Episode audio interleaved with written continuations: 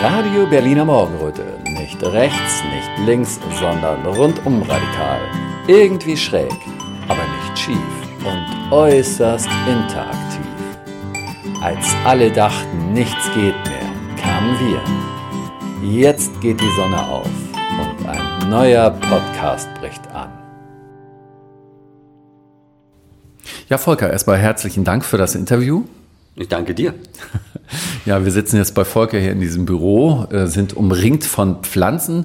Darf ich mal fragen, ob das einen bestimmten Grund hat, dass hier so viele Pflanzen sind? So, äh, du bist ja kein Gärtner oder sowas, du bist ja Ingenieur, ne? Mm, ja, ich bin äh, Ingenieur und Architekt.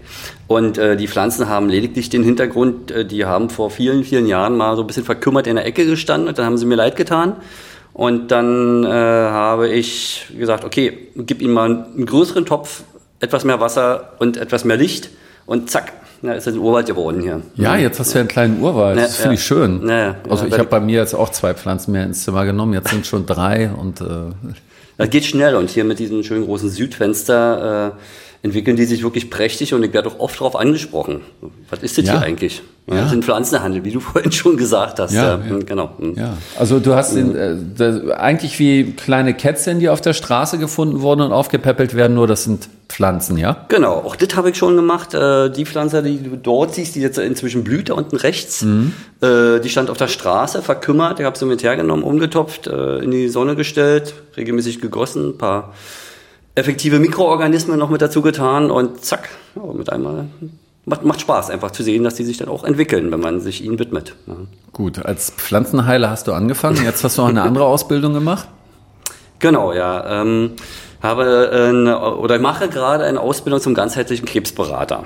Bin kurz davor, die abzuschließen. Hm, Wie lange dauert diese Ausbildung? Äh, normalerweise ähm, es sind zwölf Lehrbriefe, kriegt man monatlich ein, sollte ein Jahr gehen. Äh, bei mir ist das schon über zwei Jahre her.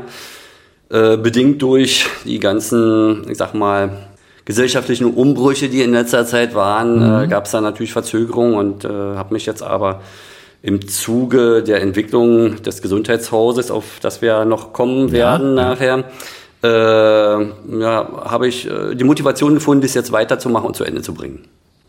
Also man muss ja kein Arzt dafür sein, ne? Krebs, Krebsheiler nennt sich das. Äh, nee, Krebsberater, ne? Krebsberater, ja. darauf äh, möchte ich Wert legen, Ja, ja. weil heilen äh, kann ich nicht, werde ich nicht, will ich nicht. Mhm.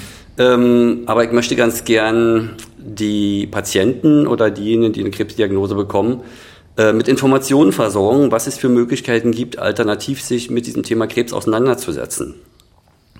Alternativ natürlich zu dem Thema, wissen alle sofort, bestrahlen, bestrahlen, bestrahlen. Ne? Na, Chemobestrahlung, OP. Ja, Chemobestrahlung, Ist sicherlich manchmal sinnvoll, aber eben halt nicht immer. Und ähm, im Prinzip kann man so ähnlich wie bei Corona sagen, äh, ist an und mit Corona gestorben, so kann man halt auch sagen, ist an Krebs oder mit Krebs gestorben. Soll heißen, äh, manchmal sterben die Leute vielleicht auch durch die Therapie. Ja, und jetzt hast du ja auch eine ganz persönliche Geschichte dazu, die dich dazu gebracht hat, jetzt anderen weiterhelfen zu wollen. Das Du ist- hattest ja selbst mal Krebs, ne? Das ist korrekt, genau. 2019 hatte ich im äh, Rahmen einer Vorsorgeuntersuchung äh, eine Krebsdiagnose und ja, das ist tatsächlich etwas, was das Leben verändert. Also Grund Zwei- 2019 auf sagst du. 2019 im Sommer. Also ziemlich genau jetzt äh, vor vier Jahren, genau. Mhm. Genau, und äh, das äh, haut einen natürlich erstmal kräftig aus den Latschen. Also am größten, glaube ich, ist dabei das Thema Angst. Was war dein erster Gedanke? Oder konntest du überhaupt denken? Also, Das ist tatsächlich so, dass ähm, das Denken geführt dabei aussetzt. Ja. Also es ist so, dass man in eine in einen Angsttaumel gerät, in eine tiefe Dre- Depression, ähm, in eine Angst vorm Tod, in eine Angst vor einer Ungewissheit. Und äh, ich weiß, dass tatsächlich bei mir in meinem Leben in den Jahren davor die, eine der größten Ängste war immer die Angst vor Krebs. und tatsächlich. Da musste ich mich äh, in dem Zuge dann äh, damit auseinandersetzen. Kurze Geschichte dazu. Ein Schulfreund von mir, mit dem ich äh, bis zur 10. Klasse gegangen bin, die, wir waren wirklich gut befreundet, ist halt im Alter von ja, 22, 23, also Anfang 20 an Krebs gestorben. Kann sein, dass das bei mir natürlich dazu, zu dieser Angst auch geführt hat, dass es ein Auslöser dafür war. Hm, Hast du mitgekriegt, wie, wie er gestorben ist? Auch, ja, ja, genau. Also ähm, war jetzt kein schöner Anblick oder kein schönes Miterleben Äh, sozusagen. nee, natürlich nicht. Also ich äh, habe, das war ja noch zu DDR-Zeiten, ähm, äh, da war es dann irgendwie ganz fortschrittlich, da irgendwie, ich glaube, eine Chemo aus dem Westen zu bekommen. Und es war auch ein sehr aggressiver Krebs tatsächlich, äh, sogenannter äh, Weichteilkrebs wo die Beine irgendwie ganz dick geworden sind und ähm, naja, das war halt ähm, wirklich auch, ja, ich sag mal, negativ beeindruckend oder wie, wie auch Ja. immer, äh, war, hat, hat äh, wirklich eine, eine schwierige Zeit, auch für mich selber. Und ich habe gemerkt, dass ich das verdrängt hatte. Vor kurzem mit einem anderen Freund aus der Schulzeit darüber gesprochen, der äh, im medizinischen Bereich tätig ist, der da äh, tatsächlich bessere Erinnerungen hat und äh, das nicht so verdrängt hat wie ich. Also es gab bei mir irgendeinen Grund, warum ich das verdrängen wollte halt. Ja, ne? ja. Und dann hast du es selber bekommen. Genau, genau.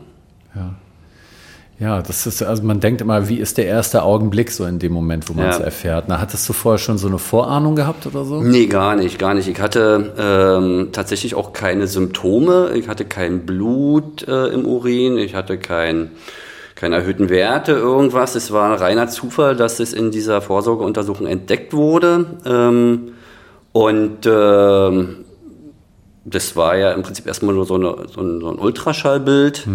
Ähm, und dann gab es nochmal eine Nachuntersuchung äh, mit einer Blasenspiegelung. Äh, und äh, dann war relativ schnell klar, dass das eher ein Tumor ist, der da, der da wächst. Oder der zumindest zu sehen ist, sagen wir erstmal. Hm. Warst du zu der Zeit verheiratet? Ja, ja. Hm. Verheiratet, zwei Kinder. Hm. Ja, ja. Darf ich fragen, wie das war jetzt, ähm, den, ja, die einzuweihen, deine Familie? Ähm, du darfst natürlich fragen, gern. Ja, äh, ja das war tatsächlich, äh, ich habe es erstmal eine Weile mit mir selber rumgetragen und überlegt, wie kann ich das jetzt im, im Prinzip anderen mitteilen. Äh, ich glaube, in dem Moment ist man erstmal sehr stark mit sich selbst beschäftigt, äh, aber man weiß natürlich, dass man es äh, seiner Umwelt, seiner Familie, seinen Freunden irgendwie auch äh, erzählen Ja, muss ja. und will. Ja. Und äh, irgendwann kommt doch die Erkenntnis, dass man das nicht alleine tragen kann. Ja.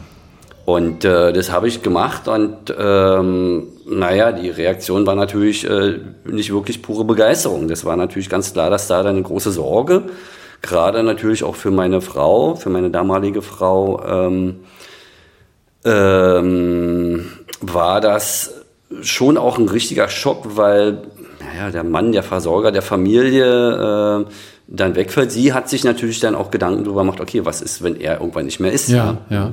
Und ich glaube, das ist so das größte Problem, dass gerade auch Angehörige äh, auch ein richtig großes Thema haben, damit umzugehen, äh, wenn der Partner, wenn das Kind, äh, wenn die Eltern äh, so eine Diagnose bekommen halt. Ja, ja, ja, ja. Ja, und dann ist das ja auch noch Mitte 2019 gewesen. Ähm, das würde mich mal interessieren. Ich weiß ja, es ist mit deiner Ehe auch zu Ende gegangen, ne? Ja. Mhm. Und es ist ja, diese Geschichte ist ja in die Maßnahmenzeit, in die Corona-Zeit, ich sage es jetzt einfach mal so, mit reingerutscht. Ne?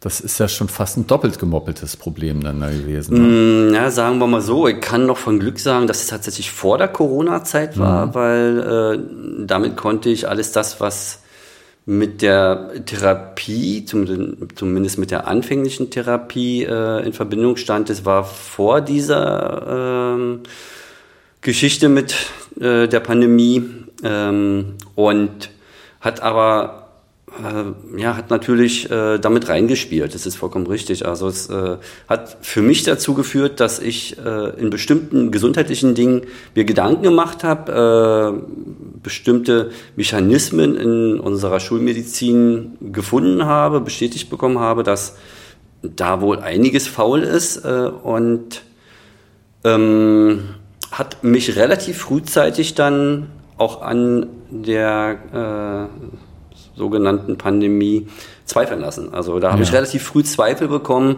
ob das da alles so seine Richtigkeit hat. Äh, Das heißt aber, du hattest vorher schon so eine Art Drehpunkt gehabt. Ne? Du hattest ja gesagt, direkt nach dieser Nachricht äh, warst du natürlich erstmal ja, wie gelähmt, du warst in Panik, du hattest Angst, du hattest überlegt, wie erzählst du das deinen Mitmenschen, die Menschen, die dir nahestehen?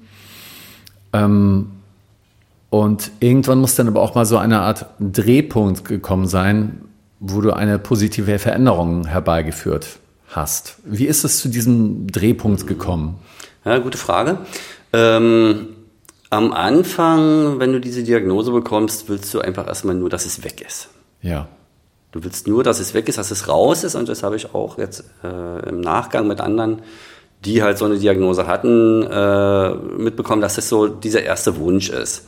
Insofern ähm, war es bei mir tatsächlich so, äh, als Diagnose feststand, als feststand, äh, als mein Urologe gesagt hat, äh, OP-Termin dann und dann, äh, das wäre bei mir noch mit dem Urlaub gewesen, mhm. äh, habe ich noch gesagt, nee, geht da nicht, da möchte ich noch in Urlaub fahren. Ähm, da waren wir dann mit der Familie auch noch in Schweden. Äh, aber ich habe schon gemerkt, dass das natürlich äh, kein entspannter Urlaub war, weil ich wusste, was mich danach erwartet. Und dann war ich zu OP, dieser, dieser Tumor, der noch relativ klein war, konnte minimalinvasiv entfernt werden, mhm. also über einen kleinen Finger großen äh, eine kleinen Finger große Röhre durch den Harnleiter, was beim Mann natürlich auch sehr unangenehm ja, ist, ja. Ähm, wurde es entfernt. Ähm, und ähm, als dann der Arzt zu mir ans Bett kam, der Operateur, äh, und gesagt hat, naja, sicherheitshalber müssen wir noch irgendwann mal noch mal eine zweite OP machen. Dachte ich im ersten Moment, naja, lassen wir mal reden, gucken wir mal, schauen wir mal. Äh, und ein paar Wochen später, äh, als dann von der Biopsie dann die äh, Untersuchungen da waren, die Pathologie äh, und da drin stand, dass sie sich nicht sicher sein konnten, ob im, äh, im Gewebe der Blase äh, auch noch Tumorzellen sind. Wie gesagt, waren sich nicht mhm. sicher. Sie mhm. konnten es nicht mhm. eindeutig mhm. sagen. Äh, sagen die Leitlinien, da soll eine Nachoperation erfolgen. Mhm. Das hat mir mein Urologe dann äh, mitgeteilt. Und in dem Moment, bis, bis zu diesem Zeitpunkt sind da ein paar Wochen vergangen, habe ich mir schon Gedanken gemacht, hatte ich mich schon informiert mhm. und habe dann äh, die Entscheidung gefällt, habe gesagt, stopp, bis hier und nicht weiter jetzt hole ich mir erstmal noch eine zweite Meinung ein. Das habe ich mhm. ihm auch so gesagt. Er sagt, ist total in Ordnung, kann mhm. er verstehen. Mhm. Ähm, und äh, bin dann äh, zu einer äh, zu einem Komplementärmediziner gegangen. Äh, sprich, das ist jetzt so eine Mischung aus Schulmedizin und Alternativmedizin, mhm. die halt so viele so biologische Methoden haben, wie wie es so heißt. Äh, die äh, mir ging es tatsächlich auch darum, ich wollte ganz gerne die Ursache für diesen Tumor finden. Mhm. mhm. Und äh, da, das kriegt man natürlich nicht mit Wegschneiden und nochmal Wegschneiden raus, sondern äh, da muss man so ein bisschen tiefer in seine eigene äh, in seinen eigenen Körper eindringen. Äh, da bei dem Komplementärmediziner wurden dann halt Blutuntersuchungen gemacht, da wurden Urin- und Stuhluntersuchungen gemacht, mhm. äh, wurde auf alles Mögliche getestet, Unverträglichkeiten und Allergien und ähm, wurden ja, umfangreiche Fragen gestellt, eine Anamnese gemacht. Und ähm, da kam so langsam so dieser, wie du sagtest, Wendepunkt, mhm. äh, wo ich merkte, okay, ich fange jetzt an, mich äh, mit mir selber, mhm. mit der Gesundheit äh, und auch mit diesem Thema Krebs mehr zu beschäftigen. Ja. Mhm. ja, also die Zeit vorbei wo, äh, war vorbei, wo du gesagt hattest, das war einfach nur weg. Du, bist in, du hast das Thema angenommen und du bist eingetaucht in die Materie. So sieht's aus. Genau, genau. Also ich habe mhm. parallel dazu auch sehr viel recherchiert, habe mich äh, mit mhm. Gesundheitsthemen, ähm, mit Ernährung schon beschäftigt, mit Psyche so ein bisschen, auch mit äh, Thema Entgiftung und äh, Ursachen, möglichen Ursachen von Tumoren. Ähm, und äh, fand es schon tatsächlich dann langsam spannend, äh, herauszufinden, okay, da gibt es noch ein bisschen mehr als das, was die Schulmedizin so offeriert. Ja. Mhm. Das heißt, ja, du bist in eine Aktivität gegangen und äh, du hattest wahrscheinlich weniger Angst gehabt. Ich kann mir aber gut vorstellen, dass manchmal in manchen, in Anführungsstrichen, schwachen Augenblicken es wieder aufgeploppt ist. Ne? Mhm. Oder waren da manchmal so Augenblicke, wo du gesagt hast, ach scheiße, es bringt doch nichts oder so, ich mache mir was vor oder so? Oder bist du da irgendwann konsequent auch innerlich deinen Weg gegangen und hast dich dann nicht Ja, das dauert lassen? natürlich einen Moment, bis man wirklich in so ein Fahrwasser kommt. Mhm. Ähm, das war bei mir so, dass mir war es wichtig, dass ich selber in Aktion trete, dass mhm. ich selber mhm. äh, merke, okay, ich bin für das, was in meinem Körper ist, verantwortlich. Ja. Ich gehe in die Eigenverantwortung. Ja, ja. Und habe mir natürlich noch immer die Hilfe von außen gesucht, mhm. was auch sinnvoll ist auf jeden Fall. Äh, weil ich kann das ja nicht alles über Internetrecherche Ja, herausfinden Äh, und habe da sehr interessante Erfahrungen bei verschiedenen Therapeuten gemacht. Also ich war, war neben dem Komplement, Komplementärmediziner auch noch bei, bei einer Heilpraktikerin oder bei zwei Heilpraktikerinnen, äh, bei der einen auch äh, teilweise eher so psychische, mentale Arbeit, Trauma-Aufarbeitung. Äh, bei der anderen Heilpraktikerin Bioresonanz geguckt, okay, was ist da noch so in den Zellen drin, wie kriegt man das raus? Und dann eben äh, die dritte Säule dieser Komplementärmediziner, äh, wo eben ja, ich sag mal so mit schulmedizinischen Methoden geguckt wurde, was ist denn tatsächlich so nachweisbar, was sieht man denn so im Körper. Mhm. Wann war das denn vom Datum her, diese Zeit jetzt, Mhm. wo du den Komplementärmediziner gefunden hast und äh, diese ganzen verschiedenen Sachen Mhm. Ja. ausprobiert hast? War das schon 2020 oder noch 2019? Das war noch 2019, äh, also die Diagnose war im Mai 2019, die OP war im Juli 2019. Danach, äh, so ab August 2019 bin ich dann äh, zum Komplementärmediziner gegangen und äh, habe die Untersuchungen dort machen lassen. Ähm, es gab mm, da dann auch schon die ersten Therapieansätze. Ähm, also bei den Untersuchungen kam zum Beispiel heraus, ähm, dass ich ähm, das äh, Amalgam bei mir in den Zähnen ist und möglicherweise ursächlich sein könnte. Ähm, dass äh, ja, so Immunsystem unterstützt werden müsste. Und es gibt tatsächlich eine sehr interessante Untersuchung, wo ähm, die Anzahl der Krebszellen, die Anzahl der Tumorzellen im Blut festgestellt werden kann und äh, diesen, diese Tumorzellen, die können so extrahiert werden und denen können so verschiedene ähm, Verfahren gegenübergestellt werden, was wirksam ist gegen diese Zellen im Speziellen. Also eine sehr individuelle äh, Methode, wo dann gesagt werden kann, okay, gut, da würde die oder die Chemo auch helfen, ja. Ähm, aber eben halt auch, da hilft dann, wie in meinem Fall, eine Vitamin C-Infusion oder die kann man auch gut mit Kurkumin behandeln. Deshalb habe ich dann später diese beiden Infusionen bekommen. Parallel dazu noch eine Hyperthermie. Das heißt, dass äh, lokal, ich sag mal, wie mit so einem Heizkissen äh, der Körper erwärmt wird, weil diese Tumorzellen diese Wärme nicht mögen. Man nennt es dann auch eine passive Fiebertherapie. Ähm, wird tatsächlich auch in der Schulmedizin viel angewendet inzwischen. Und äh, das äh, zog sich dann natürlich alles ganz gut hin bis äh, zum Jahreswechsel. Irgendwann war dann der Zeitpunkt erreicht, ähm, wo ich gemerkt habe, okay, äh, jetzt ist der Körper ausreichend gestärkt, war zwischenzeitlich auch wieder zu einer Blasenspiegelung und da kam auch nichts zurück. Das, äh, der hat sich nicht wieder neu gebildet, der Tumor. Ähm, und dann habe ich äh, in der Konsequenz, weil das war klar, äh, die äh, sämtliche Amalgamfüllung bei mir entfernen lassen und äh, habe danach dann auf, auch wieder auf drei verschiedenen Wegen äh, eine Entgiftung oder eine Ausleitung der Schwermetalle angefangen.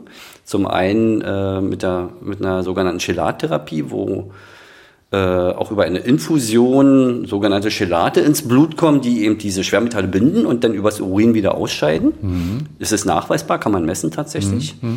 Dann äh, parallel dazu kann man ähm, auch durchaus messbar mit Bioresonanz, also sprich mit Frequenzen und Schwingungen, die ähm, Schwermetallatome, Moleküle oder was es da noch immer sind, ähm, aus dem Gewebe herausholen. Die dritte Säule war für mich dann mit Chlorella-Algen äh, das zu binden und dann auch auszuleiten. Und das habe ich eben halt über mehrere Monate dann auch gemacht. Das war dann schon Anfang 2020. Radio Berliner Morgenröte hat keine Sponsoren und keine Werbung. Wir sind komplett unabhängig und müssen es niemandem recht machen. So macht die Arbeit Spaß und ist erfüllend und da haben wir alle was davon. Wenn jeder von euch hin und wieder was spendet, können wir noch lange weitermachen und immer wieder neue kreative Formate für euch entwickeln. Der Spenden-Button ist unten am Ende der Webseite.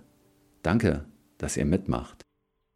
Und dann hast du dich auch gut gefühlt. Also ging es ja so gut, dass du auch Sport treiben konntest, ganz normal sonst leben konntest da? Ja, also es war tatsächlich so, dass äh, der Tumor selber, äh, ich war die, zu dem Zeitpunkt der Diagnose, also im Mai 2019, war ich ja nicht krank, aber ich habe mich danach, nach der Diagnose krank gefühlt. Ja, ja. Das ist tatsächlich so ein äh, interessanter Bruch. Mhm. weil ich auch keine Symptome hatte. Aber ähm, habe dann schon hab relativ viel abgenommen, 10 Kilo, äh, aber in erster Linie durch meine Ernährungsumstellung, mhm. weil ich eben dann auch sehr äh, ähm, konsequent äh, die Ernährung umgestellt habe, eben halt auf Vollwertkost mhm. und äh, gesundes Gemüse, äh, kein Fleisch mehr, kein Zucker mehr und äh, diese Geschichten, äh, die einem einerseits natürlich für den Kopf gut tun, zu wissen, man tut etwas und zum anderen eben halt auch wirklich in den, in den äh, Forschungen, sowohl in der Schulmedizin als in der alternativen Medizin, äh, äh, darstellen, dass das gut ist, wenn man einen Tumor hat, wenn man sich entsprechend, ich sag mal, giftarm ernährt. Ja, ja, ne? ja, ja. Machst du das jetzt immer noch? Äh, nee, das hat sich so ein bisschen relativiert. Mhm. Ähm, aber ich versuche das schon immer noch äh, beizubehalten, aber eben bei weitem nicht, nicht, mehr so konsequent wie damals. Aber deine Frage zielt auf Sport ab. Mhm. Ähm, am Anfang sagt man, zumindest bei einem Tumor sollte man nicht allzu aktiv Sport machen. Da gibt es so ein paar Gründe dafür.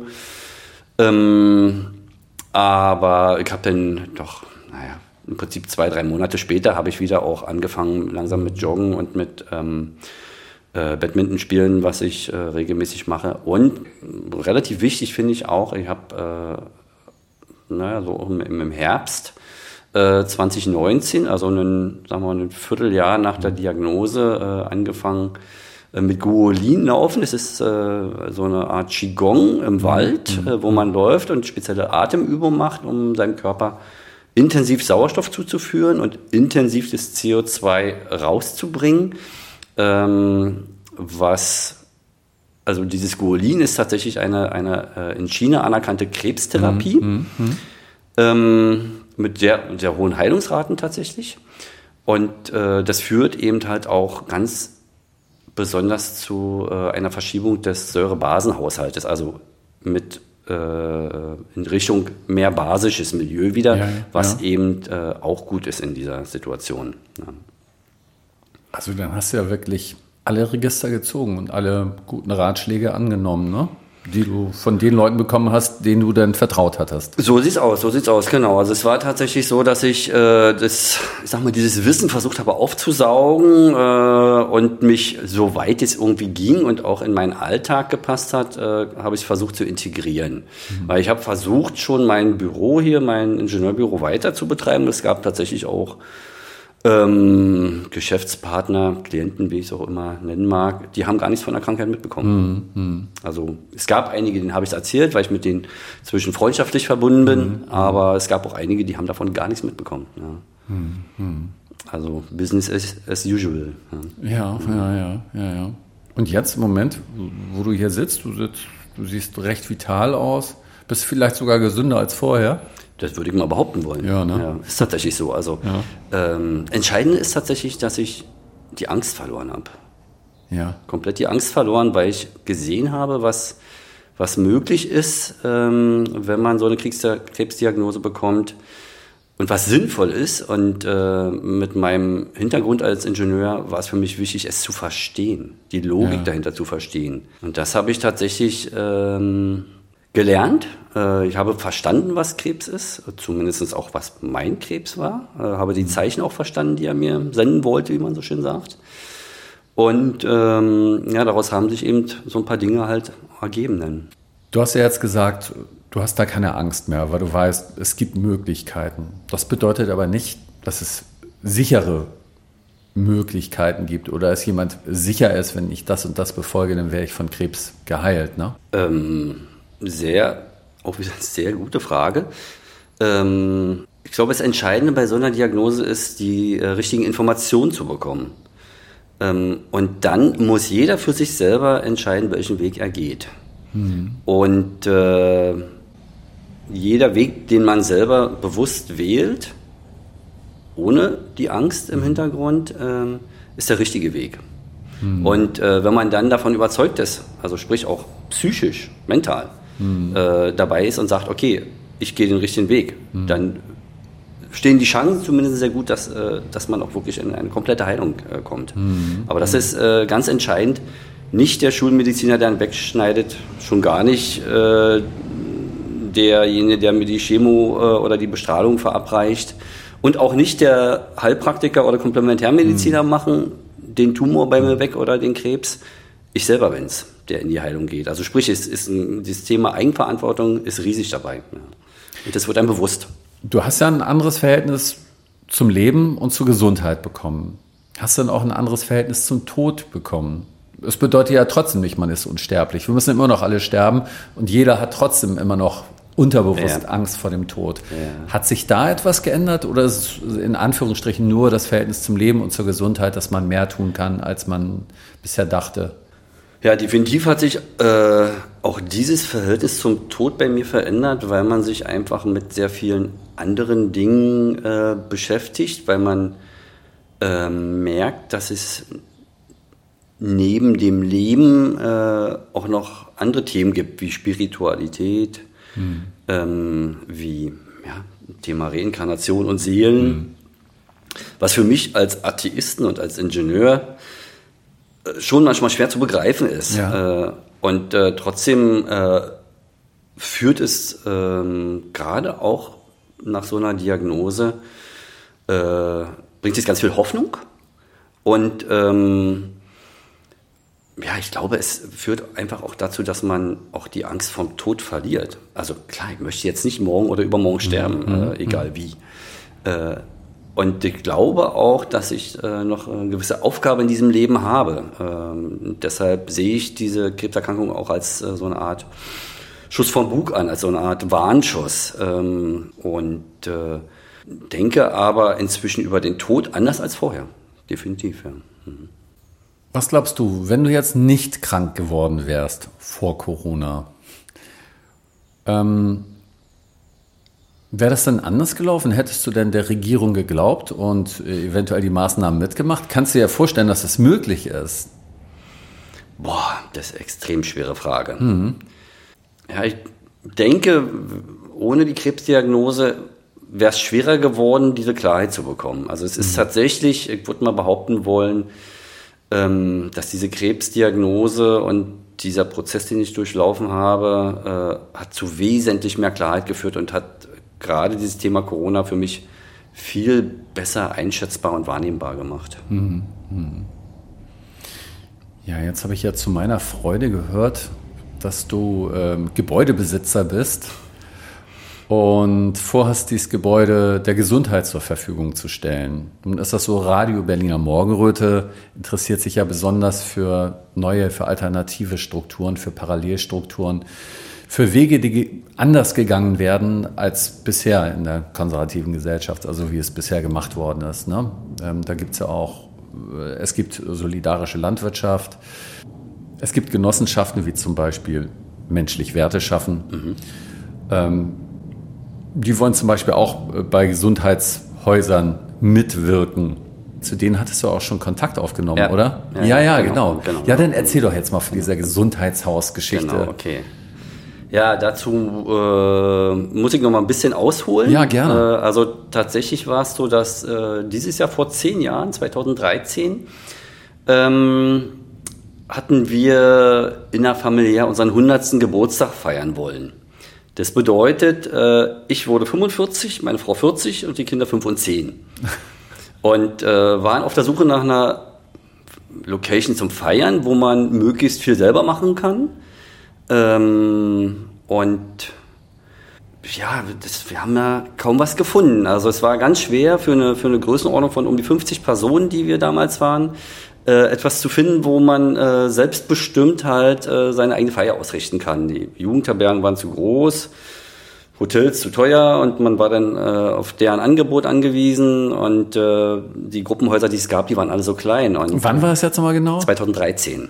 Ah ja. ja. Vor zehn Jahren, genau mhm. jetzt. Mhm. Und äh, ja, keine Ahnung, was mich da geritten hat. Äh, da habe ich dann halt irgendwie mal geschaut, was so für Immobilien zu verkaufen seien. Äh, da ich nur im äh, Gebäude, also im Immobilienbereich als Ingenieur tätig bin, als Bauingenieur, äh, kann ich mich auch relativ gut, äh, kenne ich mich damit auch ganz gut aus und äh, kann es gut einschätzen. Auch den Wert, die Werthaltigkeit. Und wie auch immer, mir ist da ein ehemaliges Hotel äh, unter die Fuchtel geraten, was in der Zwangsversteigerung war. Mhm. Ähm, und äh, ich habe es nicht in der Zwangsversteigerung, weil es wäre wär am nächsten Tag gewesen, nachdem mhm. ich es entdeckt habe. ähm, gesehen und äh, dachte, oh Mensch, das wäre ja interessant gewesen, das wäre genau das, was wir für uns gebraucht hätten und das hatte auch einen sehr attraktiven Preis, ähm, aber es war dann nur schon nächsten Tag. Ich hatte lediglich noch an den Makler eine Nachricht geschrieben, dass äh, ich Interesse hätte, falls es nicht verkauft werden sollte und habe es dann vergessen. Und ein paar Monate später bekam ich äh, einen Anruf von dem Makler, ich sei doch an dem Hotel interessiert. Und, äh, was wollen Sie von mir?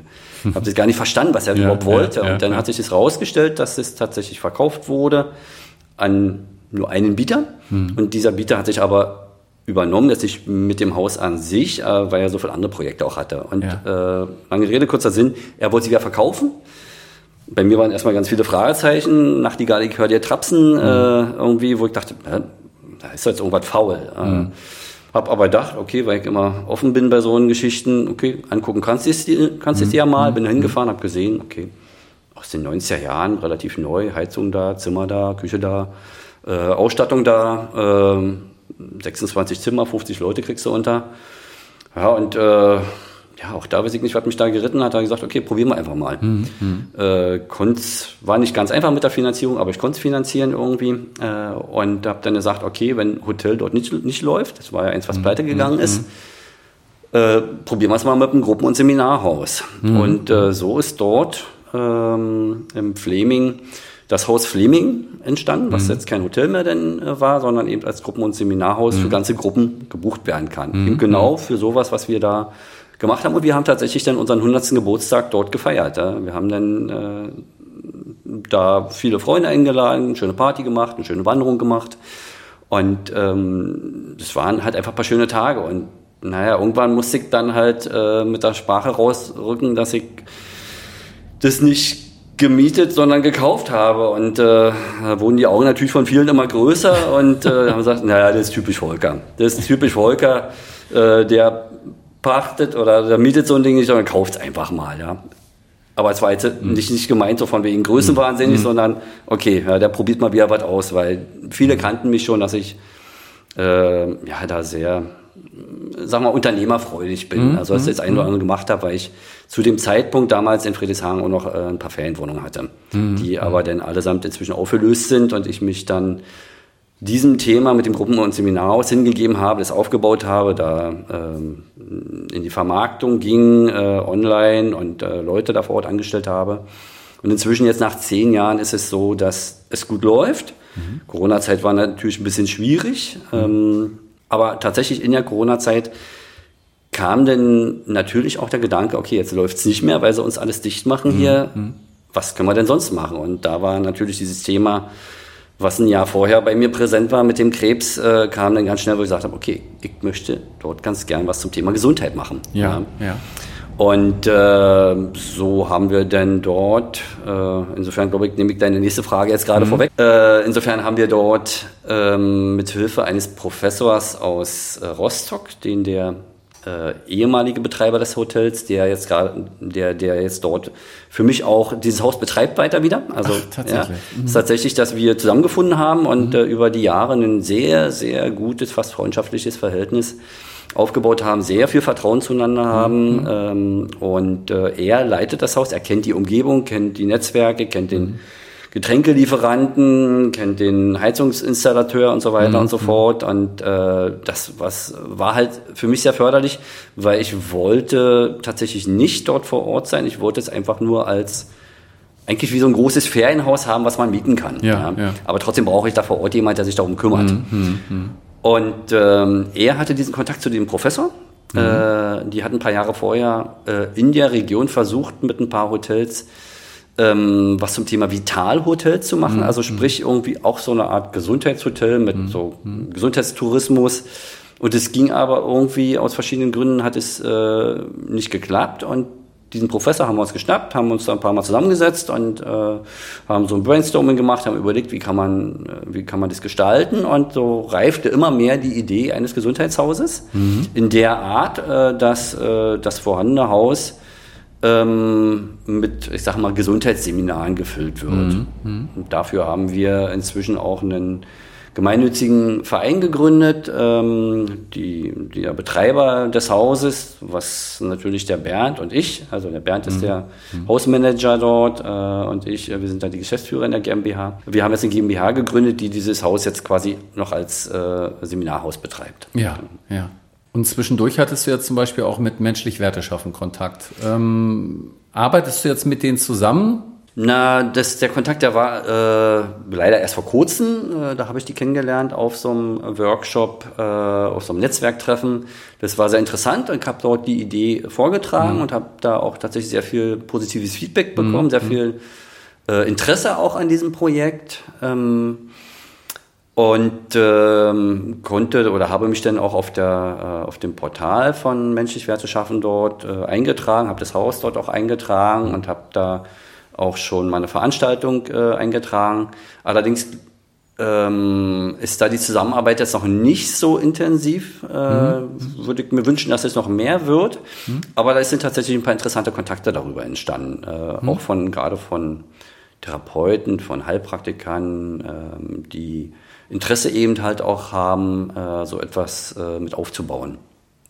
Ja, also das ist in der Mache. Genau, genau. genau. Ja, mhm. ja.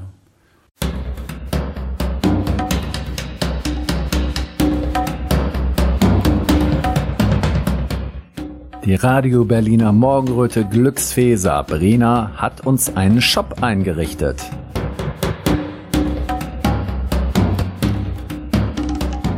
Da gibt es Hoodies, Sweatshirts, T-Shirts, Kaffeetassen, Trinkflaschen, Einkaufsbeutel, Turnbeutel und Caps mit dem heißesten Logo der Hauptstadt.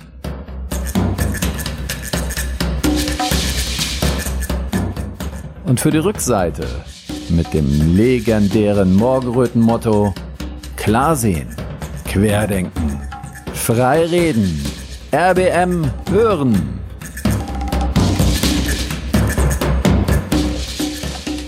Deckt euch also reichlich mit Klamotten ein. Euer Kleiderschrank wird es euch danken. Und RBM natürlich auch. So funktioniert unser Gewinn-Gewinn-System.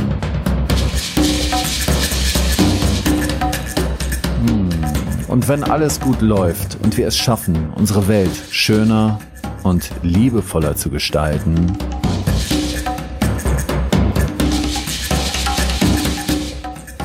nehmen wir auch irgendwann Strampler in unsere Kollektion auf. Das wäre schon zum Thema Gesundheit eine ganze Menge gewesen. Du hast mir vorhin noch etwas erzählt, wozu du das Haus noch nutzt. Das finde ich ganz schön an dieser Stelle mal zu erwähnen, weil ähm, ja, für eine Veränderung der Welt brauchen wir nicht nur anstatt Krankenhäuser Gesundheitshäuser und wir brauchen auch woanders neue Ansätze und zwar auch im pädagogischen Bereich. Und äh, da hast mir zufällig was sehr Schönes erzählt. Etwas, was mit deiner Tochter erarbeitet hast. Kannst du das nochmal sagen? Mhm, ja, sehr gern. Ähm, meine Tochter und ihre Freundin, ähm, die habe ich zu mir ins Büro geholt, weil ich ganz gerne regelmäßig, regelmäßige Zeit mit ihr verbringen wollte und noch immer so nach einer, ich sag, sag mal, nach einer Aufgabe gesucht habe, was wir quasi miteinander aufbauen können. Mhm. Äh, Wie alt ist sie? Meine Tochter ist 14 jetzt ja. und die Freundin auch. Mhm. Die werden demnächst beide 15. Mhm. Und äh, ich wollte jetzt nicht einfach nur irgendwie äh, von der Sommerrodelbahn ins Schwimmbad und äh, mhm. irgendwie nur so, so, so, eine Aktivität machen, sondern ich wollte tatsächlich mit ihnen etwas, irgendetwas aufbauen. Ja? Und ähm, am Anfang ja, haben sie noch ein paar Akten hier für mich archivieren sollen und da habe ich aber relativ schnell gemerkt, dass sie keine Lust drauf hatten und dann kam mir die Idee, na, bei uns in dem Haus Fleming, ähm, da haben wir äh, jedes Jahr immer ein Zimmer neu gestaltet und äh, dachte ich, na Mensch, das wäre doch was, äh, was, was ich den Mädels mal irgendwie anbieten könnte. Und äh, haben sie sehr dankbar angenommen äh, und haben halt die Idee für ein weiteres Zimmer äh, mhm. dort mhm. entwickelt. Und das haben wir tatsächlich Anfang diesen Jahres dort auch äh, gemeinsam gestaltet. Das Zimmer ist jetzt fertig. Und ähm, aus dieser Aktion heraus hat sich äh, die Idee entwickelt, Mensch, das könnten wir doch für mehr Kinder oder Jugendliche in eurem Alter mhm. anbieten. Mhm. Also mhm. sprich, eine Klassenfahrt, eine, ein Konzept für eine Klassenfahrt zu entwickeln, ähm, wo die Kinder mal kreativ tätig werden können und äh, sich Gedanken darüber machen, wie man ein Zimmer in diesem Haus anders gestalten kann. Mhm. Und so äh, wurde die Idee einer, wie haben wir es genannt, Klassenfahrt mal anders äh, geboren, ähm, mit dem Fokus auf einen äh, Zimmerdesign-Wettbewerb, wo Kinder, wie gesagt, äh, gemeinsam, darum geht es natürlich auch gemeinsam, ähm, ein Zimmer entwickeln sollen. Und das habt ihr zu dritt im Gespräch miteinander erarbeitet, sozusagen. Genau, genau, genau. Mhm. Das haben wir miteinander erarbeitet. Ähm, habe natürlich aus äh, meiner Vergangenheit, aus Impulsen, die ich damals bekommen habe, so ein paar äh, Ideen dort mit reingebracht. Mhm. Aber die Kinder waren sehr rege, haben sehr viele eigene Ideen dort mit reingebracht. Mhm. Und äh, ähm, ja, im Endeffekt ist daraus äh, eine Flyer entstanden, eine Homepage ist gerade im Aufbau. Auch das haben die Kinder ja. äh, in erster Linie mitgemacht, ähm, äh, damit sie einfach diesen, diesen Prozess auch äh, kennenlernen von einer Idee äh, über diverse Umsetzungen wie Homepage oder Flyer äh, in die Realisierung zu kommen. Und jetzt beschäftigen wir uns natürlich auch mit dem Thema Marketing, mhm. schauen, wie wir Schulen, Klassen ansprechen können. Das ist noch mit das Schwerste, weil ich mich selber auch damit sehr schwer tue, mhm. irgendwelche Leute anzusprechen, um irgendwas zu verkaufen.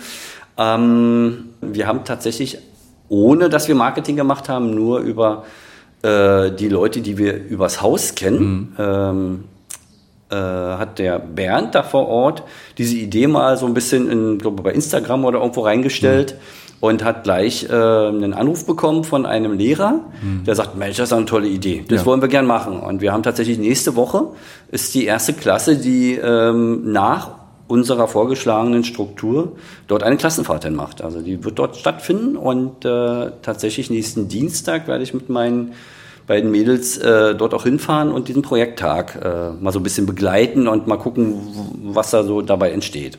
Also freuen wir uns total drauf. Erstens, dass es entsteht. Mhm. Äh, und zweitens sind wir total neugierig, was dabei so rauskommt. Ja, mhm. ja. Also auch das sei jetzt nochmal hinzugefügt. Das ist eigentlich im Prinzip, was viele moderne Schulen machen würden. Ne? Die würden mit den Kindern ähm, Projekte machen, die sie selber interessieren. Und anhand dieser Projekte lernen die Kinder dann genau. alles Mögliche, was weiß ich, äh, Mathematik oder so, solche Sachen. Ne? Daher kommt ja die Motivation, dann etwas zu lernen oder etwas weiterzulernen. Mhm. Und wenn ich das so richtig verstanden habe oder was die ganze Geschichte ausstrahlt, da hat Arbeit Spaß gemacht für die Jugendlichen, ne? Das war dann keine Arbeit mehr. Nee, das war dann keine das Arbeit keine mehr. Ne? Und mehr. genau so kann es ja auch genau. laufen. Ne? Man macht das mit Inspiration, mit Respekt auf Augenhöhe, genau, genau. gemeinsam. Ja. Und äh, so dürfen, man, dürfen Kinder dann auch gerne schon mal unter 18 anfangen zu arbeiten. Genau. Und mhm. dann können wir den Begriff Arbeiten bald ganz aus der Gesellschaft ja. rausstreichen, wenn ja. wir alle diesen Prinzipien genau. folgen. Ne?